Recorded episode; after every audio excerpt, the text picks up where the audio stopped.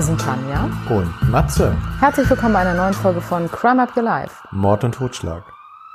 Tanja, wir behandeln ja mal super viele Mordfälle.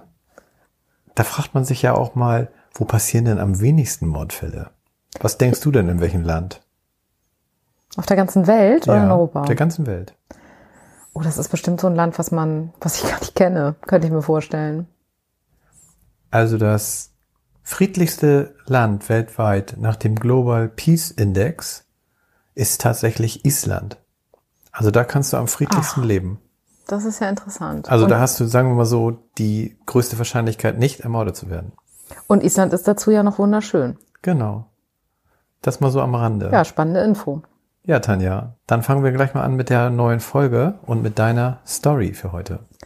Ja, und da geht's natürlich alles andere als friedlich zu. Und Dann kann ich mir vorstellen, es spielt nicht in Island. Das ist richtig, siehst du. Ähm, es spielt in Australien das Ganze. Und wir gehen in das Jahr 1986, der 10.11. Und in einen Supermarkt rennt auf einmal ein halbnacktes Mädchen, völlig verstört, hysterisch, 17 Jahre ist sie alt, spricht mit dem Supermarktbesitzer und erzählt ihm, dass sie vergewaltigt wurde und in der Nähe von dem Supermarkt festgehalten wurde in einem Haus. Und er ist erstmal irritiert und weiß gar nicht, soll er ihr jetzt glauben oder nicht. Und dann holen sie natürlich die Polizei. Also hat sie sich von irgendwas befreit. Sie hatte sich in der Tat befreit. Und die Polizei ist erstmal auch total skeptisch, bis eine junge Polizistin kommt, die war so ungefähr 25, und die hat ihr geglaubt, weil sie so unglaublich viele Details kannte. Sie konnte unter anderem die Adresse und den Namen nennen von den Menschen, die sie da festgehalten hatten. Ach, das waren mehrere. Ja. Und die Polizei war aber immer noch viel zu unsicher und hat gesagt, sie wollen quasi einen Beweis haben. Und da hat sie gesagt, wenn sie jetzt in dieses Haus gehen, werden sie eine Videokassette finden, Rocky. Die wird zu dem Zeitpunkt im Videorekorder liegen. Und dann hat sie noch ein Bild beschrieben, was an der Wand hängt. Und daraufhin hatte die Polizei genug Indizien, sage ich mal, dass sie ihr genug geglaubt haben, um zu dem Haus zu fahren. Und sie sind ins Wohnzimmer gekommen und haben schon diese Rocky, dieses Rocky-Video gesehen und wussten, sie hatte vermutlich recht. Und dort haben sie festgenommen David und Catherine Burney. Die beiden haben dann ganz unterschiedliche Aussagen gemacht, weil die Catherine sagte, sie hat die Kate, das war das Opfer, nie gesehen. Während David gesagt hat, sie wäre ins Haus gekommen zu einem Dreier. Und was ich auch noch sehr smart fand von der Kate, die beiden hatten sich ursprünglich mit anderen Namen vorgestellt, aber sie war sehr aufmerksam gewesen und hatte auf einer, auf so einer Box mit Tabletten seinen echten Namen lesen können. Und deshalb konnte sie den auch der Polizei geben, inklusive Adresse. Ein Tag vorher hatte die Kate versucht, eine Mitfahrgelegenheit zu finden und David und Catherine hatten sie liebend gerne aufgenommen. Sobald sie im Auto saß, hat David sie mit einem Messer bedroht, ins Haus gefahren. Dort musste sie für ihn tanzen und sie schliefen zu dritt in dem Ehebett. Sie war angekettet an den David. Und ich hatte ja eben schon erzählt, dass die Kate smart war.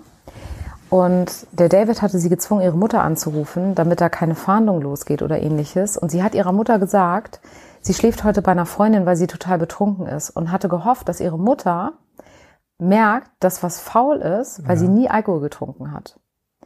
Aber leider ist das ja. der Mutter nicht aufgefallen. Und einen Tag später, nachdem sie die ganze Nacht vergewaltigt wurde, ist der David zur Arbeit und die Catherine wollte einen Drogendeal abwickeln und hat vergessen, die Kate anzuketten. Die ist völlig geistesgegenwärtig zu einem Fenster gerannt. Da war ein Schloss dran, das hat sie geschafft aufzubrechen. Beim Rausklettern hat sie sich noch verletzt, hat bei den Nachbarn geklingelt, niemand hat aufgemacht, ist dann durch so ein Tor gelaufen. Da wurde sie auf einmal attackiert von Davids Hund und hat es dann geschafft zu fliehen und ist in dem Supermarkt gelandet. Und nachdem der David zugegeben hatte, dass er sie zumindest kannte, ist der Polizist skeptisch geworden, weil die Catherine ja was ganz anderes erzählt hat und hat den David dazu gebracht, zu gestehen. Und die beiden hatten innerhalb von fünf Wochen fünf Opfer gefunden für sich. Vier davon waren mittlerweile tot. Und die Kate war das letzte Opfer und das war die Überlebende, die vermutlich eine weitere Reihe damit verhindert hatte. Bekannt geworden sind die beiden unter dem Namen Morehouse Murders, weil ihr Haus in dieser Morehouse Straße stand. Mhm. Und sie hatten, wie gesagt, davor vier Frauen getötet. Und sie haben das immer relativ ähnlich gemacht. Und ich umreiße die vier Opfer ganz kurz. Sie sind relativ gleich vorgegangen. Es war ja auch innerhalb sehr kurzer Zeit hintereinander. Sie haben meistens versucht, ihre Opfer über eine Mitfahrgelegenheit, dass sie die am Straßenrand quasi eingesammelt haben, zu finden. Und und sind dann meistens so vorgegangen, dass sie die im Auto direkt gefesselt haben, nach Hause gebracht haben, dort wurden sie vergewaltigt und dann in der Regel erstickt mit einer Nylonstrumpfhose. Und warum haben sie die umgebracht dann? Aufgrund dessen, dass sie erkannt werden können oder so? Oder gab es da noch andere Gründe? Grundsätzlich war es mal so, dass beide aus sehr verkorksten Elternhäusern kamen und insbesondere der David irgendwann eine Sucht entwickelt hat, eine Sexsucht und eine Pornosucht. Und die beiden hatten sich schon kennengelernt, als sie so 13, 14 waren, haben sich dann ewig aus den Augen verloren. Die Catherine hat sieben Kinder mit ihrem Ehemann bekommen und der David war andauernd straffällig geworden. Und kurz bevor sie die Morde begangen haben, hatten sie sich wieder getroffen. Und so wie ich das herausinterpretiert habe, haben die eine sehr, sehr toxische Beziehung gehabt. Und die Catherine wollte ihm wirklich dienen. Also sie wollte, das war mhm. das Wichtigste, das hat sie auch in einer Aussage bei der Polizei gesagt, sie wollte unbedingt seine Bedürfnisse erfüllen. Das hat sich auch gezeigt, das hat er auch einmal ausgenutzt quasi. Bei einer der Opfer hatte er versucht, sie zu ersticken und sie ist dann hysterisch geworden. Und daraufhin hat er ihr Schlaftabletten gegeben, damit sie sich beruhigt und hat dann von Catherine erwartet, dass sie als Liebesbeweis ihm gegenüber dieses Mädchen tötet. Und da hat Catherine dann bei der Polizei gesagt, ich wollte zum einen einmal sehen, wie weit ich gehen kann und zum anderen würde ich für ihn bis ans Ende der Welt gehen. Ich hätte alles gemacht, was er will. Und sie war eine Frau. Frauen verletzen und zerstören Männer. Das hat sie gesagt. Ja, okay. Und sie hat auch in einer anderen Aussage gesagt, dass sie wusste, dass ihn das sexuell erregt, wenn er eine Frau vergewaltigt und sie mit den beiden im Bett liegt. Und das hat sie dann auch mitgemacht.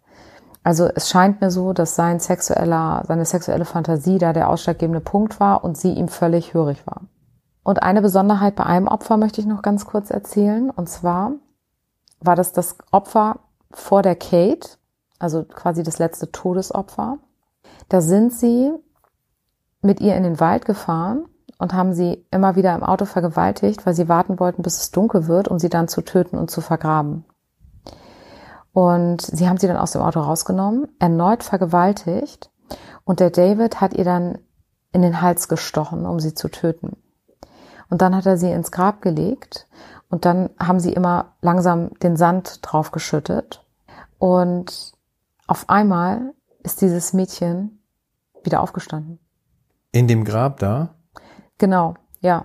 Also in dieser Kuhle, die die ausgehoben ja. hatten, ist sie auf einmal, hat sie sich aufgesetzt. Mhm. Oh. Und also, wenn du dir vorstellst. Lebendig dann mit dem Sand. Ja, und mhm. du bist in einem dunklen Wald, du wurdest gerade, hast gerade ein Messer in den Hals bekommen und ja. dann auch die beiden, die müssen ja auch völlig perplex gewesen sein. Der David hat dann schnell eine Axt geholt und zweimal auf ihren Kopf eingeschlagen um sicher zu gehen, wenn du so willst. Das war, wie gesagt, das letzte Todesopfer. Und der Prozess hat tatsächlich nur 30 Minuten gedauert. Da kennen wir ja jahrelange Prozesse. Klar. Und in diesem Fall waren es 30 Minuten. Er hat sofort alle Morde gestanden. Und als er gefragt wurde, warum er das tut, hat er sich zu der Familie der Opfer gedreht oder zu den Familien der Opfer und hat gesagt, das ist das Mindeste, was ich tun kann. Heftig. Und 2005, im Alter von 54, hat er im Gefängnis Suizid begangen. Catherine ist immer noch im Gefängnis. Sie haben beide viermal lebenslänglich bekommen. Und was ich noch sehr makaber fand, es ist in Australien wohl so, dass unabhängig, ob du nochmal Bewährung anfragst, automatisch alle drei Jahre das quasi angefragt wird. Und die Kate versucht alles, dass dieses Gesetz geändert wird, weil sie nicht möchte, dass die Catherine jemals wieder aus dem Gefängnis kommt. Und unterstützt wird sie dabei von einem von Catherines Söhnen, weil er selber sagt, er möchte nicht, dass seine Mutter jemals wieder aus dem Gefängnis kommt. Hm, klar, verständlich. Hm. Ja, krass. Ja, Tanja, meine Geschichte, wenn du die gleich hörst und unsere Hörerinnen und Hörer auch, ähnelt schon deiner in gewisser Weise. Okay. Ähm, hast du vielleicht früher mal mit Barbie und Ken gespielt? Unbedingt. Hast du? Hab ich, ja. Ja, meine Täterin auch. Und zwar Carla Homolka und Paul Bernardo. Kennst du die beiden? Die kenne ich. Das sind die Barbie- und Ken-Mörder. Genau. Und zwar 1970 wird Carla geboren und wächst mit drei Geschwistern auf. Und diesen Part überspringe ich jetzt mal mit der Kindheit, weil da gab es eigentlich keine Auffälligkeiten bei Carla. Was nachher auch nochmal etwas wunderlich ist, wozu sie im fähig war, Mhm. trotz dass sie eigentlich keine einschneidende Kindheit hatte. Oder nichts bekannter ist darüber. Das kann ja auch Ja, aber sein. es, es ist eigentlich soweit bekannt, dass da nichts war. Mhm. 1964 wird Paul geboren. Er ist ein Produkt eines Seitensprungs der Mutter, denn diese wurde von ihrem gut situierten Ehemann regelmäßig geschlagen und gedemütigt. Daraufhin suchte sie immer mal Flucht zu anderen Männern, was mit einer Schwangerschaft endete.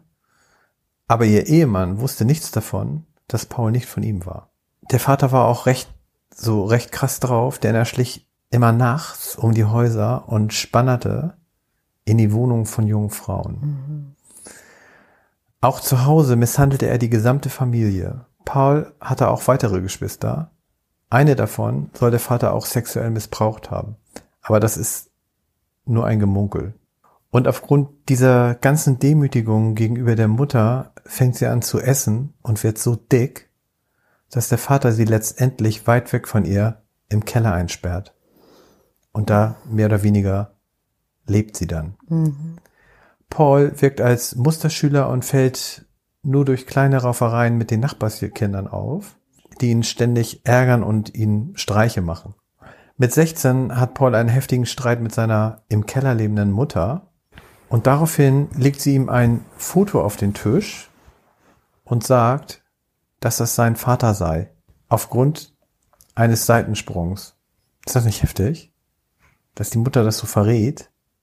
Und das muss ihn so richtig getroffen haben. Er verändert sich seitdem total. Kein Respekt mehr zu seiner Mutter und seinem Vater.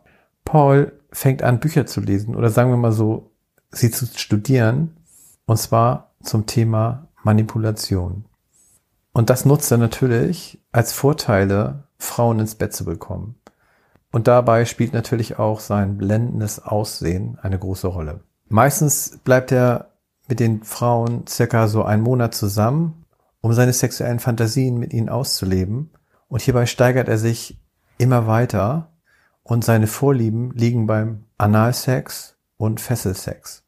Die Frauen verlassen ihn spätestens dann, wenn sie merken, dass sie nur für ihn ein reines Sexobjekt sind. Paul sucht immer mehr den Kick, Macht über Frauen zu haben. Und mit 21 Jahren, am 4. Mai 84, fängt er an, seinen Trieb freien Lauf zu lassen. In der Nacht lauert er eine junge Frau auf und zwingt sie zum Oralsex und Analsex. Dabei gibt er ihr vor, was sie zu tun hat und was sie zu sagen hat.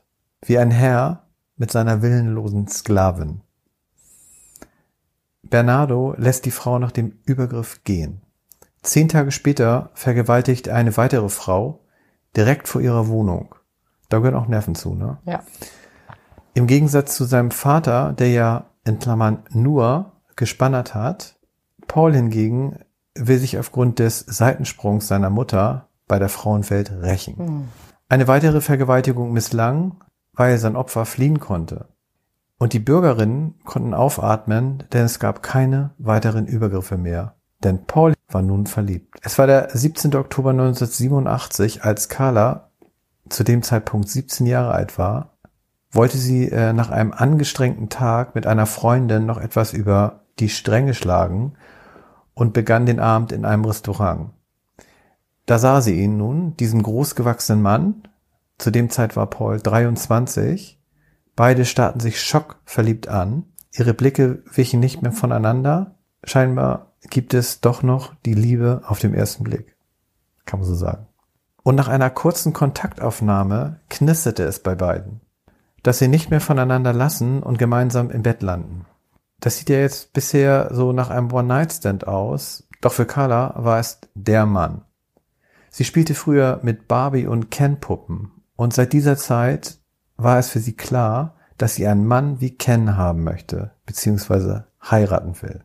Trotz, dass es nicht zu den Geflogenheiten von Ken ähm, Paul gehört, seine Telefonnummer seinen ersten besten Flirt zu geben, packte auch ihn die Verliebtheit und gab Barbie, ähm, Carla, seine Nummer. Das Einzige, was dem konservativen Paul an Carla störte, war zu diesem Zeitpunkt, dass sie bereits mit 17 Jahren keine Jungfrau mehr war. Denn Paul war schon regelrecht davon besessen, der erste Mann von einer Frau zu sein. Anfänglich wohnten beide circa anderthalb Stunden Fahrzeit voneinander entfernt, somit haben sie sich nur einmal die Woche gesehen. Sehr schnell regiert Paul über Carlas Leben. Hier kommt wieder der Aspekt Liebe macht blind zum Vorschein. Sie kleidet sich, wie er es will, sie frisiert sich die Haare, wie er es will, und selbst hat sie nur solche Meinung, wie Paul es will. Jetzt beginnt für Carla das regelrechte Demütigungsszenario. Er fängt an, die schlanke Carla als fett zu bezeichnen, zwingt sie zu ungewöhnlichen derben Sexpraktiken, was Carla eher als erniedrigend empfindet, All das bringt sie aber nicht dazu, Paul zu verlassen. Eher ist sie davon besessen, ihren Ken glücklich zu machen. Also beide sind auf eine Art besessen gewesen. Ja, kann man auch so sagen. Mhm. Bei einem dieser Sexspiele, wo Carla vor ihren Ken kniete, fragte er sie, wie würdest du es finden, wenn ich ein Vergewaltiger wäre? Das wäre cool, antwortete Carla. Denn auch sie hat eine dunkle Seite und keiner kann sagen, woher und wie diese entstanden ist, was ich anfänglich mhm. ja sagte. Nach zwei Monaten verlobten sie sich beide bereits. Alles ringsrum um Carla begrüßten diese Verlobung mit diesem gut aussehenden Junior-Buchhalter, denn zu diesem Zeitpunkt war er für alle ein Buchhalter, mhm. aber letztendlich hatte er schon längst den Job verloren und hat das aber nicht erzählt. Und nun wird es noch echt krass, denn Paul fing an, seine Vergewaltigung fortzusetzen, aber nicht alleine. Denn Carla begleitete ihn und filmte die gesamte Vergewaltigung aus gewisser Distanz. Hm. Ist das nicht heftig? Total. Und vor allem ging das Opfer ja zur Polizei, meldete die Vergewaltigung und auch, dass eine weibliche Person aus Distanz alles gefilmt hat. Mhm. Das haben die Beamten nicht geglaubt. Zwei Jahre später waren bereits elf Frauen schon Opfer seiner bizarren Vergewaltigung. Die ganze Stadt hatte Angst. Keine Frau mochte mehr nachts allein auf die Straße gehen. Eine Frau konnte ihn aber so gut beschreiben, dass es ein sehr gutes Phantombild gab und er auch aufgrund der Ähnlichkeit zur Wache musste. DNA und Blutuntersuchungen wurden gemacht, aber die Auswertung zu dieser Zeit dauerte lange. Hm. Sehr lange. Und die Beziehung zwischen Barbie und Ken wird fortan immer respektloser. Er fängt an, sie zu verachten und zu schlagen und entwickelt dabei immer mehr Interesse an Carlas jüngeren Schwester Tammy. Dazu muss ich sagen, dass Paul zur Familie ins Haus gezogen ist. Sie lebten da also mit den Eltern und den Geschwistern. Mhm. Nachts schleicht er sich in Tammys Zimmer, beobachtet sie beim Schlafen und masturbiert, dabei ohne, dass es Tammy merkt. Und nun, liebe Hörerinnen und Hörer, keimt es in Carla richtig auf. Sie möchte ihren Ken keinesfalls verlieren und bekommt natürlich mit, dass er sich immer mehr für die kleine Schwester interessiert. Da kommt ihr die Idee, die gewisse Jungfräulichkeit der kleinen Schwester ihm zu schenken. Ihre Idee war es, Betäubungsmittel aus der Tierarztpraxis mitgehen zu lassen, denn da hat sie als Tierarztpraxishelferin gearbeitet und Tammy erst mit Schlafmittel und dann mit Betäubungsmittel außer Gefecht zu setzen. Und dann Paul ihm die Jungfrau zu schenken. Carla plant ihrem Ken das Geschenk zu Weihnachten zu übergeben. Als der Plan zur Tat umgesetzt werden soll und Carla ihm von dem besonderen Geschenk erzählt, ist Paul außer sich vor Freude und offenbart ihr, wie sehr er sie doch lieben würde. Der erste Versuch, Tammy außer Gefecht zu setzen, misslingt. Beim Essen wurden Schlaftabletten beigemischt. Scheinbar war die Dosierung zu gering. Paul kommt nicht zum Zug. Nun, am 23. Dezember soll es erneut versucht werden. In diesem weihnachtlich geschmückten Haus. Tammy erhält diverse Cocktails mit beigemischtem Schlafmittel. Diesmal geht der perfide Plan auf. Beide schleichen in Tammys Zimmer und Paul Bernardo vergewaltigt die außer Gefecht gesetzte Tammy und Carla, was denkst du, macht sie, Tanja? Ich würde jetzt denken, dass sie das filmt, so wie das, wie sie das davor auch gemacht hat. Genau. Sie filmt den ganzen Ablauf der Ver Vergewaltigung der eigenen Schwester, muss man sagen, der jüngeren eigenen ja. Schwester. Und nun fordert Paul Carla auf, sich auch an die Schwester zu vergehen. Ohne Zögern folgte Carla die Aufforderung. Und aufgrund der Überdosierung des Betäubungsmittels gibt es Schwierigkeiten. Tammy muss sich mehrmals übergeben und atmet das Erbrochene in die Lungen ein und erstickt qualvoll. Barbie und Ken ziehen sich an, beseitigen die Arzneimittel, das Video und den Camcorder. Aber da muss ich mal ganz kurz fragen, das Haus muss doch eigentlich voll gewesen sein. Die anderen haben alle geschlafen. Die haben es nicht mitbekommen. Sie waschen auffällig Wäsche sogar noch. Keiner hat es bemerkt und rufen mhm. erst dann die Polizei. Als der Notarzt eintrifft, konnten sie Tammy nicht mehr retten und der Tod wird als Unfall deklariert. Aufgrund von zu viel Alkoholkonsum, was zum Erbrechen im Schlaf führte und keiner vermutete zu diesem Zeitpunkt ein Verbrechen. Kurz nach dem Tod zogen Carl und Paula in ein eigenes Bungalow. Und aufgrund der misslungenen Vergewaltigung von Tammy fällt Paul wieder zurück in seine ablehnende Haltung gegenüber Carla. Carla hingegen möchte ihren innig liebenden Ken wieder umstimmen und diesmal ihn eine Überraschung präsentieren. Die Wahl fällt auf eine gerade mal 15-jährige Freundin, Jane Doe. Sie lädt sie zu sich nach Hause ein, betäubt sie mit Schlafmittel, den sie in Alkohol gemischt hatte, und ruft den nichtsahnenden Paul an, nach Hause zu kommen. Sie hätte eine Überraschung. Da lag sie nun. Er war begeistert. Er vergewaltigte das 15-jährige Mädchen und Carla filmte alle Facetten der Vergewaltigung, bis auch sie begann, die 15-jährige zu missbrauchen. Sie legen die 15-Jährige nach dem Akt ins Bett. Am nächsten Morgen geht es der 15-jährigen Jane gar nicht gut. Sie hat schmerzhaft Blessuren im Intimbereich und fühlt sich, ich sag mal so, kotzübel. Aber in diesem Fall konnte das Mädchen nach Hause gehen. Kurze Zeit später gabelt Paul nachts ein 14-jähriges Mädchen auf, welches von einer Totenwache eines Bekannten kam. Ihr Name Leslie Mahaffey.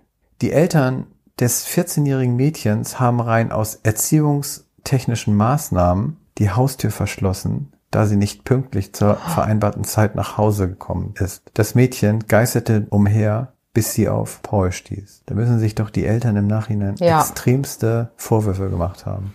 Paul entführte das Mädchen in den Bungalow und zwang sie, sich auszuziehen, um mit verbundenen Augen mit ihm auf der Couch Champagner zu trinken. Dann fesselte er sie, vergang sich an ihr wieder und wieder ohne Carla hinzuzuholen. Und am nächsten Morgen bemerkte Carla das gefesselte Mädchen und ist voller Eifersucht. Dennoch ändert Carla ihre Stimmung und schließt sich dem perfiden Spiel von Paul an. Ganze 24 Stunden ist das Mädchen dem Paar und den übelsten Sexspielchen ausgeliefert. Als wenn das noch nicht genug ist, folterten sie nun das Opfer. Ich spreche hier von einem 14-jährigen Mädchen mit Zahnspange. Heftig. Alles wird übrigens gefilmt und weil sie ja noch so ein Teenager ist, benötigt sie immer und immer wieder Trost. Da geben sie ihr in diesen Folterpausen so einen Stoffteddy in den Arm und sie muss sich nackt auf die Couch setzen und die Folterpause abwarten. Oh Gott, ist das schrecklich. Kannst du dir so vorstellen, Ja. ne?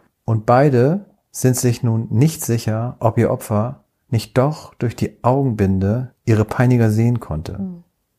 Sie beschließen, das Mädchen zu töten. Carla erwürgt das 14-jährige Mädchen, schleppt die Leiche in den Keller und zerstückelt sie mit einer Motorsäge. Danach wurden die Leichenteile in Zement gegossen und in einen Stausee versenkt. Da Ja. musst du dir jetzt mal vorstellen, zu was diese Carla fähig ist, trotz dass sie eigentlich einen ganz normalen Lebensgang hatte. Ja, die war dem wirklich verfallen, ne? Also, Extrem. Am 29. Juni 91 heirateten beide und genau an diesem Tag wurde die Leichenteile im Stausee gefunden, weil der Wasserspiegel gesenkt war. Das ist auch Zufälle manchmal. Und ein weiteres Opfer gab es dann noch am 16.04.1992. Da haben sie eine 15-Jährige nach der Schule auf dem Nachhauseweg abgefangen und auch hier mehrere Tage im Haus gefangen gehalten, gefoltert, sexuell aufs Übelste misshandelt und erwürgt. Diesmal gaben sie sich nicht viel Mühe bei der Entsorgung. Sie warfen sie blindlings in einen Straßengraben. Und dann, Tanja, ging es ganz schnell. Nach zwei Jahren der Spurenauswertung lagen die Ergebnisse vor, die auf Paul deuteten. Er wurde verhaftet und das Haus durchsucht und die ganzen Videoaufnahmen gefunden. Kurze Zeit vorher hatte sich Carla von ihrem Ken getrennt, da er sie sowas von krankenhausreif geschlagen hat, dass das ihre krankhafte Liebe und Hörigkeit nicht mehr standhielt. Und außer diesem Videobändern gab es keine großartigen Beweise, somit boten sie Carla ein Deal an, gegen Paul Bernardo auszusagen. Sie stellte sich genauso als Sexsklavin dar, die gedemütigt und misshandelt wurde, wie all seine anderen Opfer. Und dies ersparte ihr eine Mordanklage und sie wurde letztendlich zu zwölf Jahren Haft wegen Totschlag verurteilt, unter anderem aufgrund ihres Geständnisses der Mitschuld am Tod der jüngeren Schwester. Und dann gab es noch die Auswertung der Videobänder, die eine ganz andere Carla widerspiegelten. Allerdings konnte sie für die gleiche Straftat nicht erneut verurteilt werden. Ja, aber das kann ja nicht sein, dass die Videobänder erst danach ausgewertet wurden. war aber so. Das ist ja ein Justizfehler. Das ist heftig, oder? Erschreckend, ja. Ja. Paul wurde aufgrund der Vergewaltigungen und Morde zu lebenslanger Haft verurteilt. Somit hat er frühestens die Möglichkeit, nach 25 Jahren entlassen zu werden. So ist es in Kanada. Allerdings wurde er als gemeingefährlich eingestuft, was so viel bedeutet, dass er die Gefängnismauern nie wieder verlassen kann. Und wie bei den ein oder anderen Serientäter vermutet auch hier die Polizei, dass es weitaus mehr Opfer gibt, als bekannt sind. Und abschließend auch zu diesem Fall gibt es einen Film mit dem Titel Carla aus dem Jahr 2006. Und in meiner App Wer streamt es wird mir aktuell angezeigt, dass der Film momentan ausschließlich bei Prime Video geliehen werden kann. Also wenn ihr euch das Ganze noch einmal anschauen möchtet, habt ihr dort die Gelegenheit. Ja, Tanja, es waren schon so ein bisschen Parallelen zu deinem Fall. Ja, und mir ist auch aufgefallen, erstmal waren es Pärchen, Ja, die völlig abhängig voneinander waren. Und zweitens ist es ja auch dieselbe Zeit gewesen. Also Mitte der 80er, genau. nur einmal eben in Australien, einmal in Kanada, aber relativ starke Parallelen. Sehr starke, ne? Ja. Sie waren beide ja so ein bisschen verfallen ineinander. Ja. Und dadurch hat sich das auch, glaube ich, so entwickelt. Ja, exakt. Wobei der Paul das sicherlich auch alles alleine gemacht hätte. Vermutlich, hast du Ja. recht, ja. Ja, Tanja, also wirklich diesmal zwei sehr, sehr ähnliche Fälle und trotzdem auf einer anderen Art und Weise.